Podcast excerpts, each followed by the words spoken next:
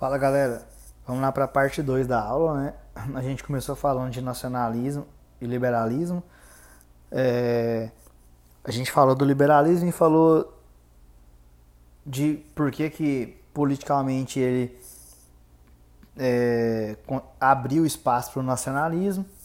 E aí a gente vai falar, a gente falou também do nacionalismo, do, da ocorrência de por que, que o nacionalismo dá conta dos problemas que a gente enfrenta no mundo hoje.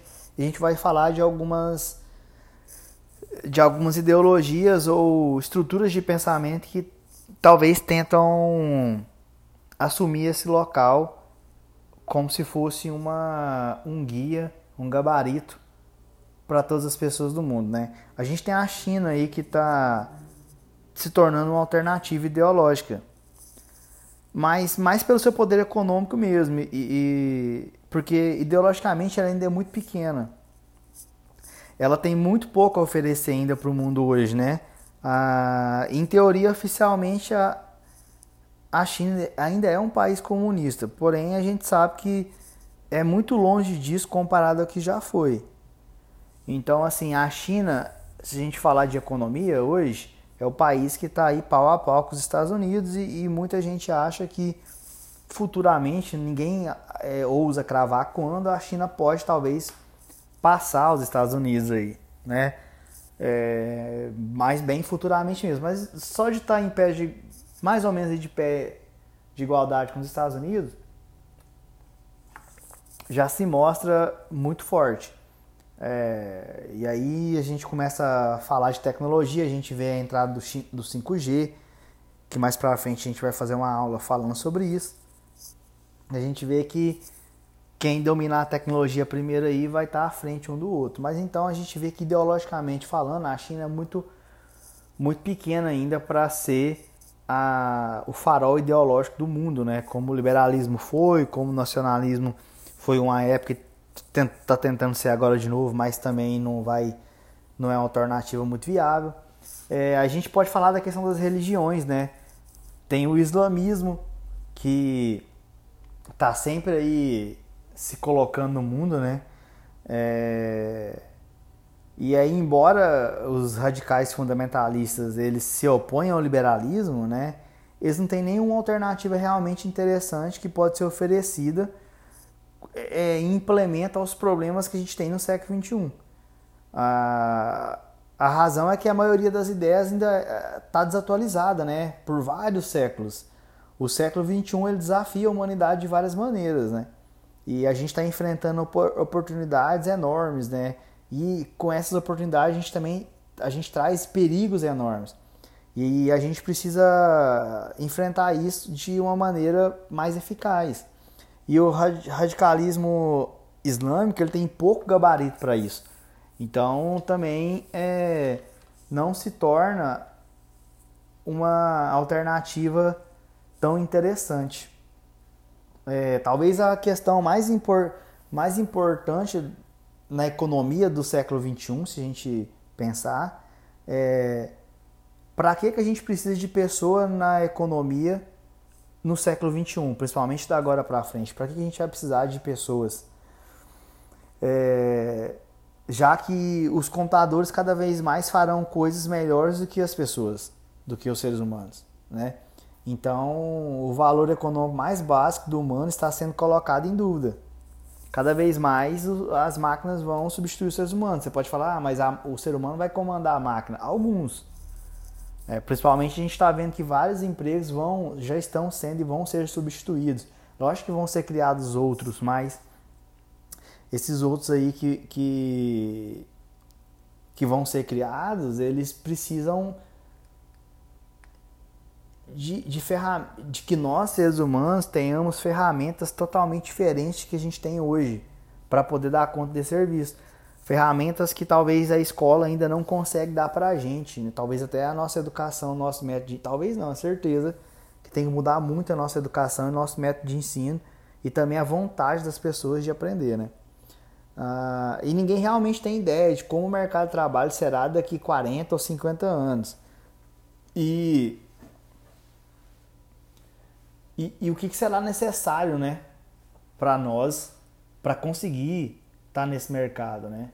ah, ninguém consegue realmente prever como é que vai ser o futuro do mercado de trabalho. A gente supõe que a profissão A, B ou C não vai existir mais, que outras vão surgirem, mas não dá realmente para cravar, não. Isso aí é um.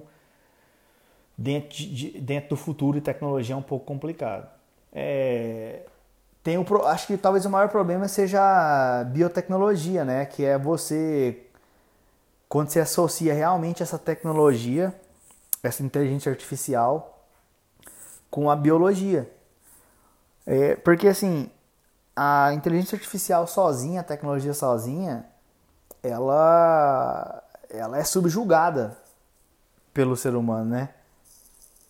Agora, quando você cria, quando você tem a biotecnologia, quando essa tecnologia faz parte da, do ser humano, do tecido, do, do orgânico, aí o buraco é mais embaixo, né? É, por quê? Porque essa biotecnologia ela vai provavelmente prolongar a vida e mudar a maneira como a gente se, rela se relaciona. Ela vai mudar o formato das famílias, a, pode até causar realmente uma lacuna maior entre os ricos e os pobres, que pela primeira vez na, na história vai deixar de ser apenas social e econômica para ser física e cognitiva. É, porque assim, pensa comigo, a lacuna que a gente tem hoje entre rico e pobre é econômica e social. É alguém que tem muito dinheiro contra alguém que tem, que tem pouco dinheiro. É alguém que, por ter muito dinheiro, tem muita oportunidade social, educacional contra alguém que não tem. Mas ela pode ser física e cognitiva. Por exemplo, você pode. O cara pode ter um corpo metade orgânico, né? O ser humano, metade máquina. E isso aí vai, já vai, além de prolongar a vida, fisicamente vai colocar esse cara num ponto muito mais alto do que um ser humano normal. Cognitivamente também. A gente já vê aí hoje ah, chips que estão sendo criados pela Neuralink, que é uma empresa do Elon Musk, da Tesla, que estão sendo implantados aí no cérebro das pessoas, já começaram a fazer os testes para controlar máquinas, para guardar dados, para fazer várias coisas. Então, talvez até a capacidade de aprender, de ter mais informação, talvez não, com certeza vai ser muito maior nessas pessoas que tiverem a oportunidade de, de biotecnologicamente falando, é, terem acesso a, a, esse tipo de, de, de trabalho, né? É, e aí, é, é nesse é por isso que eu falei da questão da que a religião também não dá conta, porque é nesse ponto que o islamismo, o cristianismo ou o judaísmo não tem nada de relevante para dizer sobre essas questões. Porque para ao menos tentar responder essas questões é preciso saber genética, nanotecnologia, é, tecnologia da informação. E aí a gente não encontra isso de forma alguma nas escrituras escrituras aí de dois mil anos atrás, né? Enquanto algumas, algumas poucas pessoas faziam a Revolução Industrial acontecer no século XIX, a grande maioria do mundo estava ocupada realmente com peregrinações de fundamentalismo religioso e tal. Ah, e aí foi, real, e, e, foi a Revolução Industrial que realmente mudou o mundo. assim Enquanto a maioria das pessoas estava indo nas cruzadas, é, algumas pessoas foram o motor da Revolução Industrial e o que realmente mudou o mundo foi a, a Revolução Industrial, né? A... E aí a gente pode pensar assim que a grande diferença da corrente comunista socialista que fez a diferença no século XIX foi que Marx, Lenin e outros não levaram somente, é, não leram somente livros antigos, né? Eles estudaram economia e tecnologia da sua época. E assim eles é, é, realmente te, é, criaram, tentaram criar uma nova ideologia que tratava dos problemas e desafios da tecnologia e da economia do século XIX. E, e o, o, Marx fala isso né, no seu materialismo histórico. Né? Você só consegue entender uma determinada sociedade né, se você entender a economia da época em que essa sociedade está inserida. Você só consegue entender uma determinada sociedade sem entender como que essa sociedade produz bens materiais e economia. Então, é, não é por ler livro antigo que você vai resolver o problema do mundo. O, o, o Marx, ele realmente estudou economia e estudou a época que ele vivia para tentar resolver o problema daquela época. E aí, o que, que a gente pode pensar, né? É, que hoje em dia é, várias ideologias elas, elas realmente podem surgir. Se a gente igual, se a gente arremeter a, a essa questão das pessoas que realmente mudaram o mundo, né? A gente volta aqui no, no, no Marx, o que, que eles prometiam? Né? Eles prometiam tudo que as religiões prometiam, porém na Terra, ou seja, né, é, paz e pro, prosperidade, só que num paraíso na vida real. É, não era possível implantar o comunismo sem revolução industrial, por exemplo. É, não era não era possível você ter o comunismo sem o, o, sem as máquinas a vapor, sem o rádio, sem a eletricidade. E isso tudo na vida, na Terra, na, na, na presença, não no mundo posterior, num paraíso que está por vir.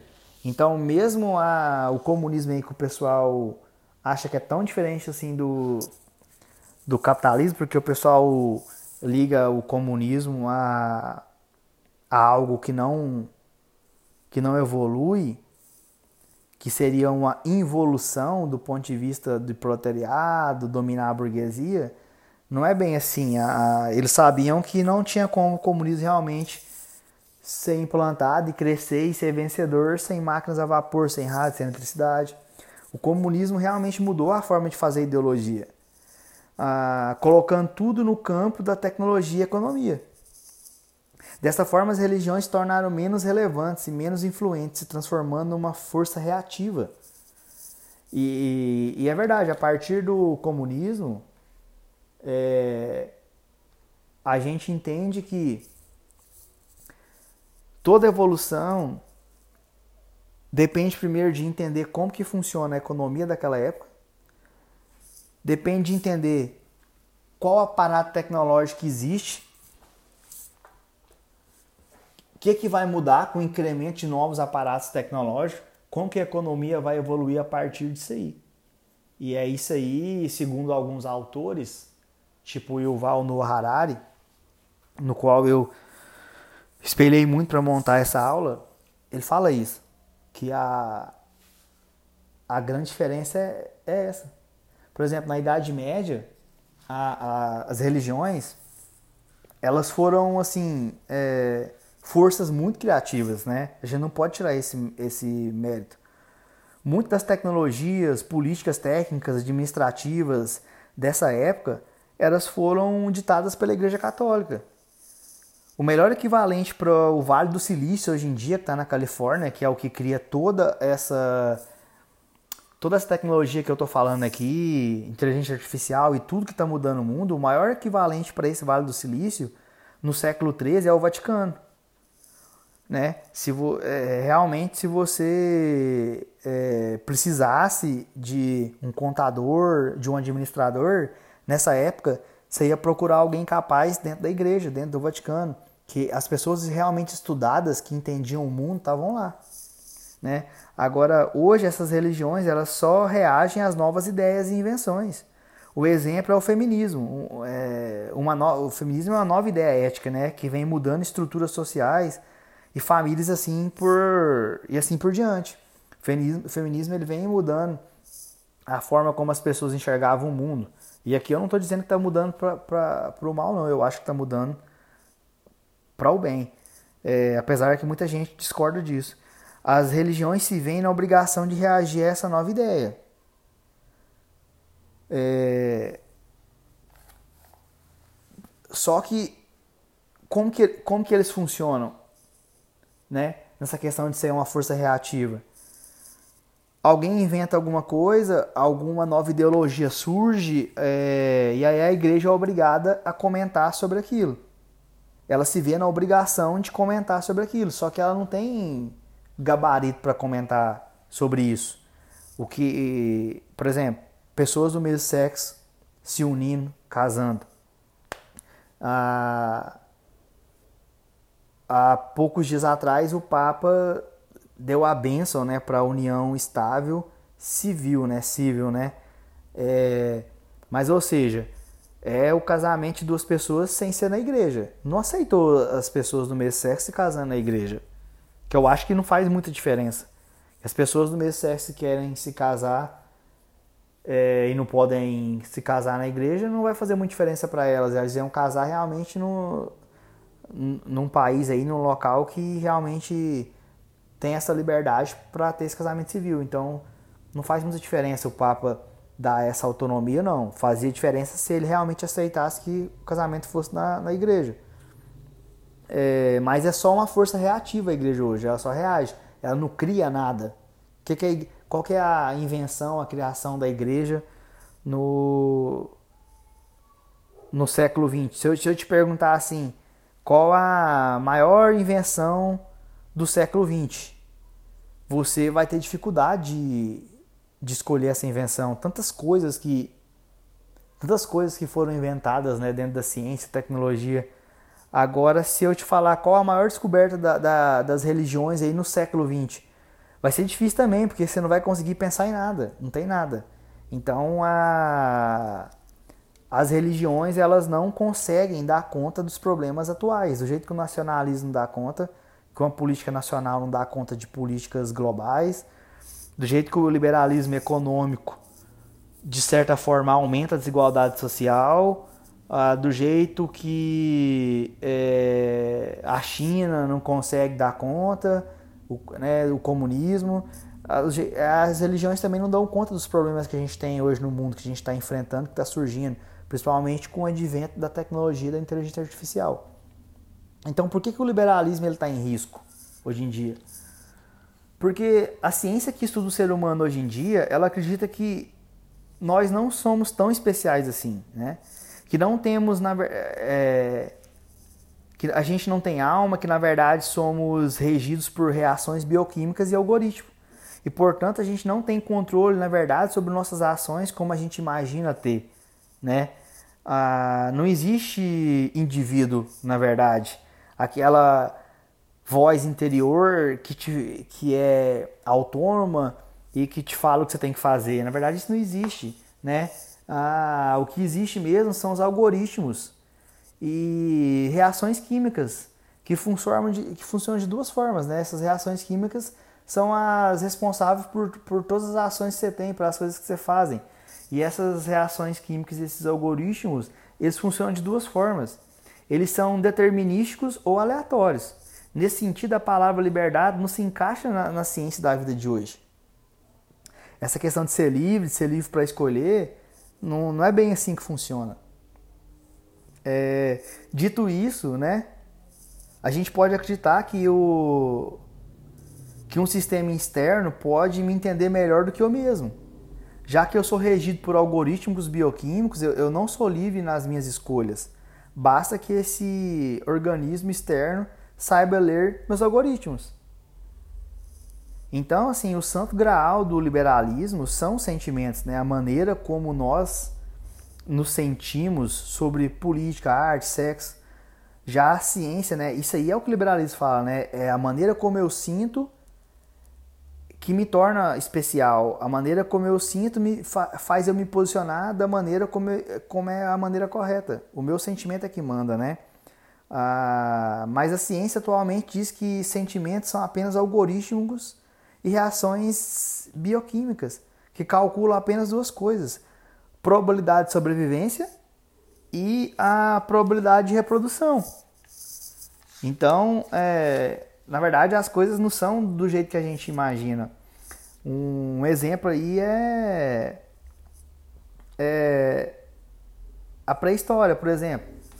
Imagina que você é, tá na pré-história e você tem lá um um pé de banana, você tem tá quatro dias sem comer, você precisa comer, senão você vai morrer. Você pensa, é minha chance, eu vou comer agora. E aí tem lá um leão é... Você olha assim a 100 a 200 metros tem um leão. Aí você pensa, cara, mas se eu for, esse leão pode me comer, eu vou morrer também. Mas se eu não comer, eu vou morrer de qualquer jeito. Só que isso você toma uma decisão assim, milésimos de segundo. O que, que vale mais a pena? Isso aí a gente entende hoje, né, que é através do sistema límbico, que é responsável por essa decisão rápida.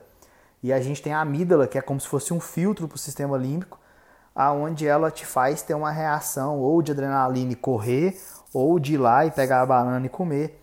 É, e aí você acha que é você que está liberando, decide nisso, mas não é. É o seu, são seus algoritmos, suas reações químicas. Por quê? Porque da maneira que eu falei para você, a gente funciona de, de duas formas, né? É probabilidade de sobrevivência e de reprodução. Então, a nosso organismo está sempre querendo sobreviver. Comer é garantia de sobrevivência, mas também não se arriscar diante de um predador como o leão é garantia de sobrevivência. E não é você que escolhe, você acha que é. Depois que você faz, você, pô, escolhi, não é. São os algoritmos e as reações químicas. Então, muito do que a gente faz hoje é fruto do que a gente, de como a gente foi desenvolvido há milhares de anos atrás, desde a pré-história. Né? Tanto é que a gente evoluiu muito socialmente, mas biologicamente a gente é praticamente o mesmo. E aí nos dias de hoje a gente faz muita cagada, briga com namorada, com esposa, com filho, com o marido, xinga o chefe, no supetão de uma hora para outra você pensa, por que, que eu fiz isso? Porque a sua cabeça ainda funciona da mesma forma. Como se você sentisse que está sendo ameaçado e você reage, né? Por isso que hoje se fala muito de inteligência emocional, que é tentar controlar, se conhecer e tentar prever quando você vai ter uma ação desta forma. É, então, assim, a gente pensa que o que, que, pode acontecer quando os cientistas criarem um algoritmo que realmente me conhece e me entende melhor do que eu mesmo? A, minha autoridade sobre mim mesmo vai perder valor. Afinal, nossos sentimentos, que até então eram vistos como os melhores algoritmos do universo, estão ficando assim desatualizados. Ah, eles são os mesmos, é o que eu disse, de dezenas de milhares de anos atrás. É o mesmo, a nosso cérebro é o mesmo das savanas na época das cavernas a gente vivia. E a vida é totalmente nova. A, os nossos algoritmos eles não dão conta da vida de hoje. E aí a gente vem com os algoritmos externos, né? Que são que é a inteligência artificial. É, um exemplo hoje disso é, aconteceu com aquela atriz, Angelina Jolie. Ela, a mãe dela, acho que a mãe, a tia, a irmã tinha falecido com câncer de mama. E ela é, tem um exame que ela fez que viu que ela tem um gene para ter esse câncer. Então, antes mesmo dela ter, ela retirou as mamas, porque ela queria garantir que ela, que ela não ia ter esse problema e ia morrer. E então o algoritmo, antes dela ter o problema, talvez ela poderia nem ter o problema, né? Ela tinha probabilidade de ter um algoritmo, uma máquina falou, cravou que ela tinha uma porcentagem de tantos por cento de ter o, o, o câncer. E ela resolveu já tirar logo. Quer dizer, o algoritmo acabou decidindo por ela, não foi ela mesma. É... Então, assim, antes toda indecisão ela podia ser resolvida apenas seguindo as escrituras, né? Uma Bíblia, um Alcorão. Depois, com o liberalismo, bastava seguir o seu eu interior, seus, seus sentimentos. Agora, a gente, a gente ouve o Google, a Amazon, o Facebook, porque eles conhecem a gente melhor do que nós mesmos, né? Ah, e, e, eles realmente sabem o que você precisa fazer para se sentir bem. Ah, e aí os algoritmos hoje eles estão em todo lugar. Quando você vai, você está no Google pesquisando sobre comprar um tênis, quando você fecha o Google, abre o Instagram, de repente pula uma propaganda na sua cara mostrando aquele tênis. Você vai na Amazon, você começa a comprar livro, escolher livro. Quando você entra lá de novo, a Amazon já te indica vários livros que, que tem mais a ver com aquelas escolhas que você fez. Então você acaba comprando um livro porque a Amazon te indicou, porque a Amazon já te conhece, conhece seus gostos melhores que você mesmo.